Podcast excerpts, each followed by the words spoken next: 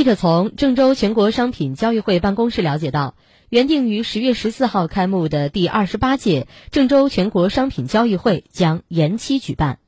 本届证交会计划展览规模六万平方米，包括餐饮与供应链专区、国潮馆、茶文化专区、人居文化与房产区、电商选品展区等展区。展会主题是贯彻新发展理念，引领新消费时尚。将采用线上线下相结合的方式举办高峰论坛、行业大会、商贸合作、展览展示、成果发布、配套活动等六项活动。预计参展企业九百家，专业采购商四万人，参展商品来自于国内三十个省市自治区。